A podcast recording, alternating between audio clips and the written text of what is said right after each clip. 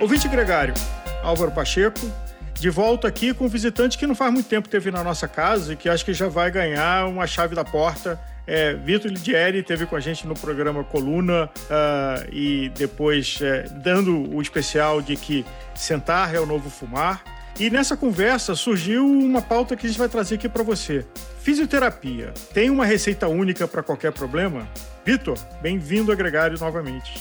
Obrigado, obrigado. Estamos aqui novamente, estou feliz em participar com vocês. Espero contribuir um pouquinho com esse assunto que a gente acabou conversando um pouco e deu, e deu bastante conversa. Então acho que vamos falar disso. Acho que é importantíssimo para todo mundo saber um pouco da história da nossa profissão e saber um pouco do que em que pé estamos. Vitor, tem uma situação única de que você e o seu irmão uh, ortopedista e você fisioterapeuta trabalham juntos de forma complementar. E acho que talvez o nosso ouvinte tenha uma confusão de quando procurar um médico e de quando procurar um fisioterapeuta. Então, ajuda a gente a, a essa definição de educação. Acho que primeiro a gente esclarecer que né, o médico ele vai fazer né, a medicina, né, ele vai fazer especialmente o papel do diagnóstico. O diagnóstico de uma determinada doença, de uma determinada queixa, e aí sim, né, programar as melhores estratégias terapêuticas, as melhores uh, ferramentas de tratamento. E a fisioterapia está entre esse, essas, essas ferramentas de tratamento. A gente fala que a fisioterapia não é um remédio, a fisioterapia é uma farmácia. É uma farmácia que você tem vários remédios e que você pode oferecer também para o seu cliente. Então eu acho que a fisioterapia entra especialmente, né? Aí como um, um braço para a medicina e ela faz parte da, da área da saúde, uma área médica, né, da área médica, como uma, uma ferramenta importante na reabilitação de patologias, de doenças e também para a prevenção delas. Então, a fisioterapia faz parte da medicina, e ela está inclusa no pacote. Mas o médico, o profissional médico, tem um, um, papel diferente do fisioterapeuta, especialmente relacionado ao diagnóstico. Isso é importante a gente deixar claro. Agora, uma prática que a gente vê às vezes é que alguém tem uma dificuldade e consulta um médico. Aí não ficou muito satisfeito com o diagnóstico, procura outro médico, aí talvez outro médico. E talvez na fisioterapia, vai no fisioterapeuta que já tem alguma confiança, faz uma sessão, não resolve o problema e fala: fisioterapia não funciona. Exatamente. Ele fala assim: a fisioterapia não funcionou para mim. Diferente do médico, ele não vai falar: a medicina não funcionou para mim. Ele só fala: a fisioterapia não funcionou e ele já entende que a fisioterapia é aquilo baseado muitas vezes na conduta de um profissional ou de uma técnica específica, que é justamente o tema que a gente vai levantar aqui. Mas então, muitas vezes, né, Uh, uma técnica específica não funcionou para aquele determinado problema daquele determinado paciente e ele já já extrapola isso dizendo a fisioterapia não funciona para mim assim como se por exemplo ele faz um retorno no médico tem um médico acompanhando ele em um determinada queixa a gente vê isso muito com eh, especialmente pacientes com dores na coluna e aí o médico pergunta para ele: Você fez fisioterapia? De uma maneira genérica. E ele fala: Eu fiz fisioterapia. E melhorou? Ele fala assim: Não, não melhorou, ficou igual, ou se manteve da mesma maneira. Ele fala assim: Então, se a fisioterapia não melhorou, nós vamos fazer cirurgia. Uhum. Só que, muitas vezes nessa conversa, a gente esquece que a fisioterapia, como eu falei no começo aqui, é uma farmácia, é um mundo grande. Qual remédio será que ele tomou dentro dessa farmácia dita fisioterapia? E aqui eu não quero criar inimizades, inclusive porque tem muitos fisioterapeutas que já vieram aqui no Gregário e ainda virão. Mas a gente poderia dizer que a fisioterapia tem igrejas, que tem gente que é adepta de Reiki, tem gente que é adepta de RPG, tem gente que é adepta de acupuntura, de ozonoterapia, uh, e, e, e que são profissionais que talvez vejam que esta técnica resolve todos os problemas. Eu acho que aí, você falou tudo, e esse é um cerne, é um ponto importantíssimo na questão hoje, que a gente tem discutido isso, né, ah, entre os profissionais aí, referências na, na fisioterapia que conduzem muito o trabalho, né, e a, e a orientação profissional, né? Então você tem diversas técnicas, né? Que isso não é um fenômeno que acontece só na fisioterapia, isso acontece no mundo de uma maneira geral, em várias profissões. A fisioterapia, né? a psicologia é outra, é outra profissão que está muito ligada a esse tipo de, de situação. Então você tem, vou fazer um paralelo já na psicologia, que é você tem o psicanalista, você tem o terapeuta cognitivo comportamental, etc. Então você tem várias técnicas, a fisioterapia também nasce muito desse lugar da técnica, do tecnicismo, né? E, e normalmente essa técnica está ligada, a gente brinca, né? É claro, a essa igreja dessa técnica que ele aprendeu e ele foi ali ah, então formado para trabalhar daquela determinada maneira. Então você tem a técnica, né? Uma técnica do RPG, a técnica do Pilates, a técnica da osteopatia, a técnica da quiropraxia, e a grande maioria delas são bem pautadas no modelo biomédico, no modelo cartesiano, que é o modelo que a própria profissão, ah, de uma maneira geral, foi também ensinada para esses profissionais. Isso nasce Agora, com a história sem, da sem, desval sem desvalorizar a profissão e os profissionais, é, o quanto tem de ciência na, comprovada na fisioterapia? Essas técnicas, e a maioria dessas técnicas, né, surgiram em décadas de 1960, 1950, 1970, 80, onde a, a ciência né, não estava tão ainda evoluída do ponto de vista de prática baseada em evidência, e aí a gente, a gente se criou diversas técnicas que trazem resultados bacanas dentro dos consultórios individuais, só que quando a gente vai replicar isso em estudos com uma população grande, né, e estudos que a gente chama de estudos longitudinais, com acompanhamento a médio e longo prazo de pacientes que melhoraram, não melhoraram, ah, e o quanto isso realmente foi efetivo, né, estudos clínicos, a gente começa a perceber que a maioria dessas técnicas hoje, por exemplo, a gente não tem muita diferença entre elas em termos de resultados né, práticos, para dizer que essa técnica é melhor que aquela técnica, especialmente agora eu falo com o meu viés, quando a gente fala de dor. Né? Quando a gente fala de dor crônica, pacientes que têm dores dos diversos tipos, seja uma dor no ombro, uma dor no quadril, uma dor na lombar, você dizer que essa técnica é muito diferente dessa é um pouco complicado, especialmente essas dores crônicas. Então, a médio e longo prazo não se vê muita diferença em termos científicos. E essas técnicas não foram, a maioria delas, testadas cientificamente o suficiente para a gente ter essa resposta. Então, assim como a grande questão quando teve aí o boom das vacinas aí por Covid, né? Qual vacina é melhor? Será que a gente sabe exatamente qual vacina vai ser boa em médio, a médio e longo prazo? E talvez a gente ainda não tenha todas essas respostas. As técnicas de fisioterapia caem nesse mesmo lugar. Não significa que elas não têm valor de maneira nenhuma. Elas são importantes, elas foram importantes para a construção de, um, de raciocínios clínicos, mas elas não têm, na maioria delas, diferenças em termos científicos de ser melhor do que aquela, etc. Então a gente sabe ainda pouco em relação a isso. Agora, eu tenho um problema na minha casa e eu não posso chamar um eletricista para consertar um problema de vazamento de água, assim como eu não posso chamar um encanador para consertar um problema elétrico. Como para o nosso ouvinte, e nem sempre ele sabe, do ponto de vista da, da, fisioterapia, se ele tem um problema elétrico ou se ele tem um problema hidráulico. Isso. Como escolher a técnica que é mais apropriada? Ou uma outra pergunta. Um profissional da fisioterapia consegue ser bom em várias técnicas e ter o discernimento de qual aplicar? Isso, muito bem. Acho que essa pergunta é, é, muito legal. Por quê? Porque é, é comum e a gente faz essa analogia entre uma casa e o corpo humano. Ah, e o que não dá para não dá para a gente fazer, Álvaro. Hoje a gente sabe que o corpo humano ele não é uma máquina como um relógio ou um funcionamento como uma casa. A gente faz essas, essas analogias, porém a gente sabe que o corpo humano e nós somos sistemas complexos. Então a gente falar, por exemplo, eu vou dar um exemplo agora da, da, da coluna, que essa coluna está fora do lugar e que eu achei que uma vértebra está fora do lugar tá? Ele foi num osteopata, ele foi num quiropraxista e ele viu que e o, e o quiropraxista falou que a vértebra estava fora do lugar. É, primeiro que isso a gente já se sabe o quanto de falta de evidência científica tem esse tipo de conversa, tá? Uhum. Ah, e que talvez não esteja fora do lugar e não há nada fora do lugar. Ele apenas tem uma dor e que essa dor ela pode ser alimentada por um estresse que essa pessoa passou, ela pode ser alimentada por uma pressão que ela está sofrendo no trabalho, por uma cobrança extrema que ela está sofrendo no ambiente que ela faz ou autocobrança por ela mesma. Uhum. Então, esses fatores psicossociais influenciam nessa, no aparecimento dessa coluna, dessa dor na coluna. Então, eu justificar para esse paciente que o problema dele é só essa lâmpada que está fora do lugar, ou só essa coluna que está fora do lugar, é muito raso. Isso para basicamente todas as doenças que o ser humano tem, especialmente as doenças crônicas. Uhum. Então, claro que você vai buscar ajuda para aquela pessoa, se eu tenho um problema vascular, eu vou no vascular, eu vou buscar ajuda lá no meu especialista em vasos e artérias, e ele vai fazer provavelmente um ajuste na minha lâmpada, que é a minha artéria e o meu vaso. Mas se ele só olhar essa lâmpada e essa artéria, provavelmente esse problema vascular ele vai voltar daqui dois meses, dois anos ou três anos a ter o mesmo problema.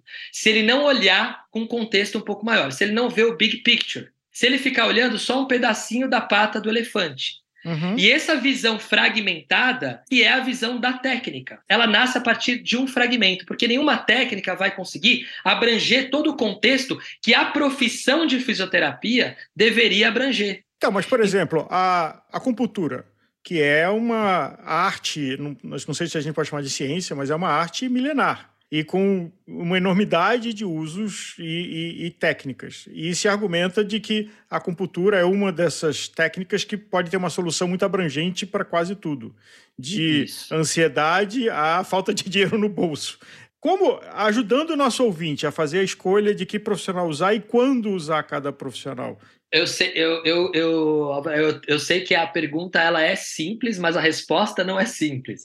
Então eu vou fazer de novo aqui uma provocação da acupuntura, que é uma técnica dentro da medicina chinesa que é muito mais ampla. Quando você vai num médico de medicina chinesa, ele pode te receitar ervas, ele pode te receitar calor ou frio, ele pode te receitar uma mudança de comportamento e ele pode te receitar uma técnica chamada acupuntura, que tem o seu nível de evidência para mais ou para menos em determinadas doenças e para determinados padrões de, de, de, de doenças. Ou seja, a gente gosta de perguntar qual é a melhor técnica, só que antes de perguntar a melhor técnica, talvez a gente precisa perguntar quem é essa pessoa, como que ela está e qual é essa doença que ela se encontra e qual o melhor profissional para tratá-la. O profissional, sem dúvida nenhuma, para a reabilitação é o fisioterapeuta. E o fisioterapeuta deve olhar para essas igrejas muito mais de, com, com, com, com, uma visão de um encontro ecumênico dessas técnicas, e não como, como um xiita de uma técnica específica. Uhum. Senão ele deixa de ser fisioterapeuta e ele vira RPGista. Então, o RPG, por exemplo, é uma técnica muito bacana, que foi aqui uh, trazida ao Brasil nos anos 80, no final dos anos 80, por um francês, o Philippe Suchat, que trouxe muita contribuição para a gente do ponto de vista de entendimento de postura, de alinhamento, etc. e tal. E ele trouxe contribuições significativas na área de biomecânica para isso. Para alguns casos, por exemplo, para algumas escoliosas específicas, o RPG parece que funciona melhor do que, por exemplo, uma dor lombar. Mas, como naquela época, especialmente o RPG, foi uma técnica que ganhou grande popularidade, ficou muito famosa, ela foi extrapolada para uma série de situações.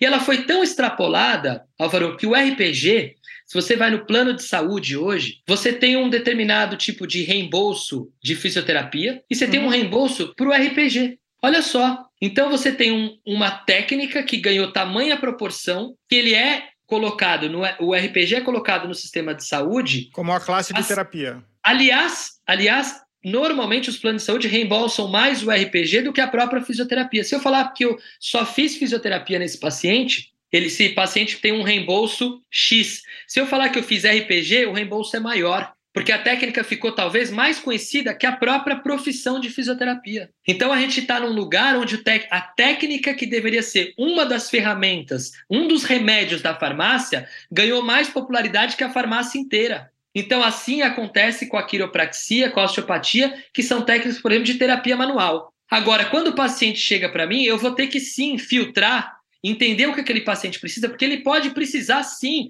de um trabalho como o RPG para um alinhamento, uma postura de isometria, uma postura que vai gerar um fortalecimento naquele, naquele, naquele momento. Mas talvez ele precise de uma terapia manual, ele precisa de um ajuste na articulação, ele precisa de uma liberação de um músculo, e aí eu preciso usar outras técnicas. E eu vou ter que fazer essa filtragem para saber quem esse, que, que esse paciente precisa. Só que eu só vou poder fazer isso se eu souber que aquela técnica complementa o meu trabalho como profissional e não que eu seja totalmente voltado e só faço aquela técnica. E é muito fácil, Álvaro, a gente cair nesse lugar dentro da nossa profissão, por quê? Porque a técnica é fascinante. E ela é fascinante porque existe uma justificativa muito bacana. Então, você deu o exemplo da lâmpada. Né? E quando a lâmpada não funciona, vamos supor que o seu eletricista ele suba no telhado e ele trocou a lâmpada, ele tentou a primeira técnica dele, foi trocar a lâmpada, ele pôs uma lâmpada nova e aquela lâmpada continua sem funcionar. Aí ele sobe no telhado e ele começa a ver lá os fios que estão ligados, o que, que aconteceu, será que foi no disjuntor o problema? Aonde foi o problema? Ele está buscando onde foi o problema. E, e, e tá tudo certo com isso. E aí ele chega para você e fala e dá uma explicação do porquê que a lâmpada não funcionou. Ele falou: olha, realmente foi o fio que estava ali desencapado, etc e tal. E aí ele encapa o fio, ele encapou o fio e aquela lâmpada volta a funcionar.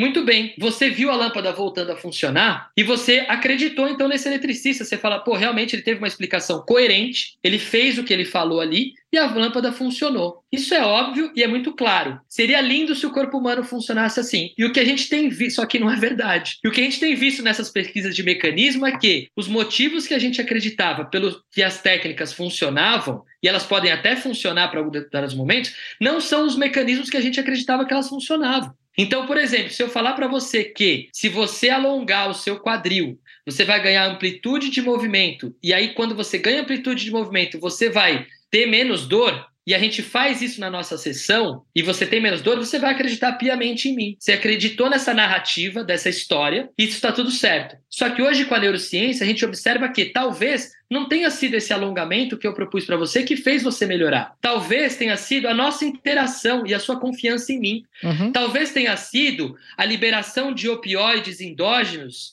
de substâncias analgésicas que você liberou durante o exercício, seja ele qual for. Talvez se eu fizesse alongamento ou fortalecimento, ou pedisse para você caminhar 15 minutos, talvez você também teria de redução dessa dor. Então, as pesquisas de mecanismos hoje, elas estão mostrando para a gente que os motivos pelos quais a gente acreditava que essas técnicas funcionavam, talvez eles não sejam reais. Mas não significa que elas não funcionem. Eu só estou dizendo que os questionamentos vão ser feitos.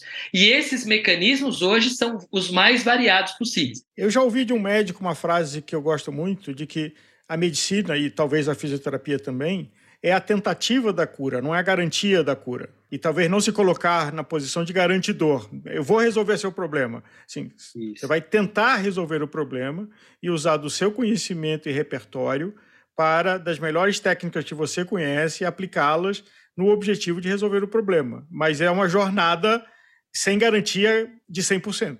Sem dúvida. Que aí é o, a gente até conversou um pouquinho no outro podcast, que é o famoso milagroso. E a gente gosta do milagroso, a gente gosta dos milagres. Mas o milagre ele não acontece, né? Não existe o milagre. Assim como essa dor que está há oito anos, há nove anos com esse paciente, muitas vezes, uma dor crônica, ela não caiu do céu, né? É um processo que se construiu. Aliás, a, o conceito de doença né? Quando a gente vê as bases históricas do conceito de doença, doença era tudo que era que fugia um pouco da normalidade. E aí nas questões filosóficas podia ser um comportamento diferente, podia ser uma alteração da biologia do corpo, podia ser um posicionamento político diferente. esse, esse, essa pessoa antigamente podia se considerar doente, né? Uhum. Podia ser considerado doente. E aí as classificações de doenças foram se, uh, evoluindo, né? Até a gente ter livros de diagnósticos de doenças para falar isso aqui é uma doença ou não é uma doença.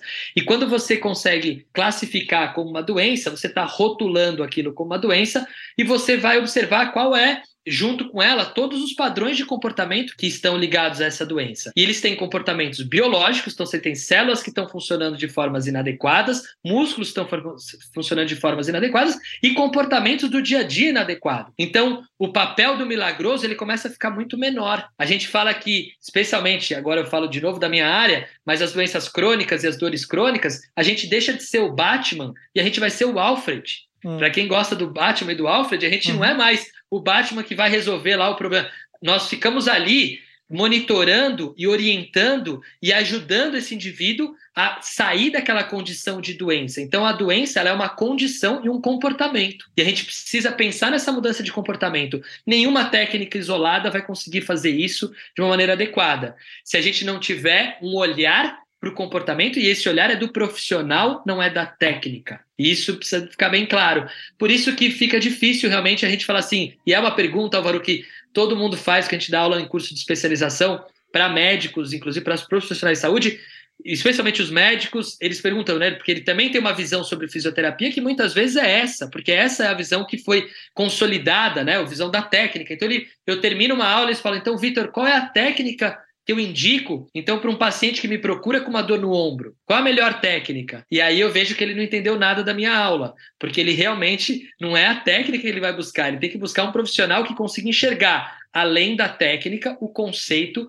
sobre a doença e sobre a saúde. Vitor, o quanto tem algumas técnicas que tem menos chance de dar certo. Não vamos dizer que não funciona, mas que tem menos chance de dar certo. E me ocorre uma que é polêmica, que é a ozonoterapia, o uso de ozônio injeções de, de é, oxigênio. O que, que a gente poderia falar sobre isso para o nosso Sim. ouvinte? E, de novo, não é garantir que não funciona, simplesmente que existem evidências que é menos eficaz. Exato. Eu acho que assim, especialmente quando a gente fala do a ozônio, especialmente usado, eu vou falar da minha, de novo, da minha alçada maior aqui, que é a dor, né? E a dor crônica.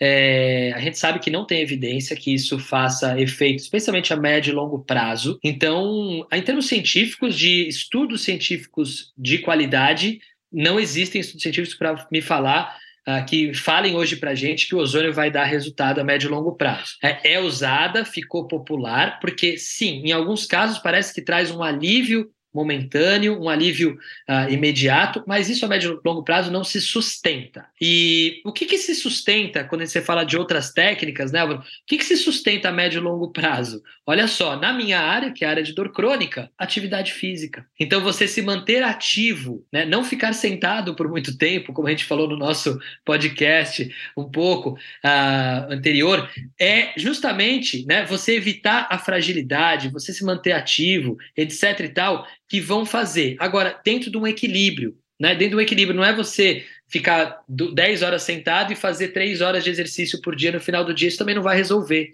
Uhum. Então, você ter um, um, comportamentos mais equilibrados, né, do ponto de vista de alimentação, de atividade física, isso vai resolver mais do que qualquer técnica. Então, a técnica, ela vai ser necessária. Então, quando eu uso uma técnica de terapia manual para tirar um paciente de uma crise de dor, ela é importante. Então, as terapias manuais, elas são importantes, a gente tem evidência para isso, dizendo que a terapia manual alivia e pode ajudar a aliviar as dores num momento inicial, ou quando a gente tem uma crise de dor, que a gente chama de flare-up, a gente tem uma crise de dor num paciente que já tem uma dor há muito tempo, mas ela tem aquela crise aguda.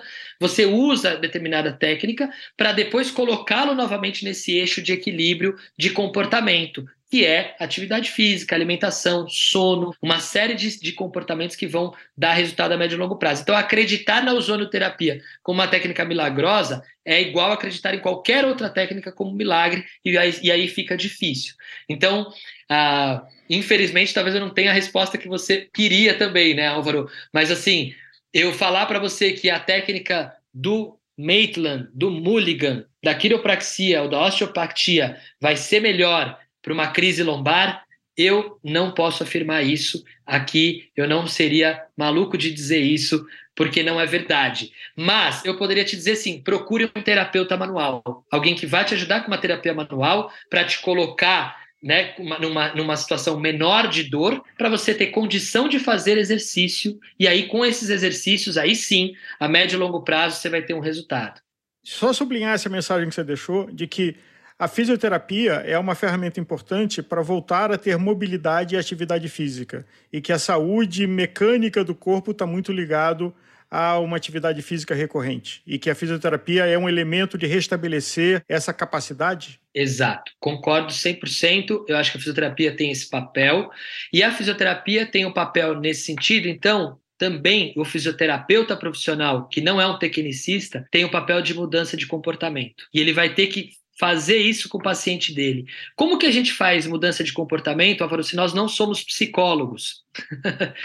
nós fazemos mudança de comportamento através das próprias técnicas de fisioterapia, através do próprio trabalho de fisioterapia, trazendo uma experiência positiva para o paciente. Então, trazer experiência positiva de movimento, especialmente voltada à parte mecânica, que é o nosso carro-chefe, é o principal. Então, eu preciso trazer nesse indivíduo uma experiência positiva. Quando eu falo para ele, olha, em vez de, de, de você correr cinco vezes na semana seguidas, intercala a corrida com a bicicleta, corre três vezes e pedala duas. Uhum. Através dessa minha orientação, ele vai ter uma experiência positiva no corpo dele, ele vai perceber os efeitos disso e pode, a partir daí, claro, com outros fatores e outras variáveis, mudar o comportamento dele. E aí ele vai perceber que ele não precisa correr todo dia, porque aí sim eu sei que cientificamente o índice de lesão e de dor é muito maior. Então eu usei qual técnica com ele? Apenas uma orientação, nem precisei encostar nesse paciente, nesse caso. Né? Eu orientei ele e mostrei para ele que o que ele estava fazendo, o comportamento dele estava gerando esse padrão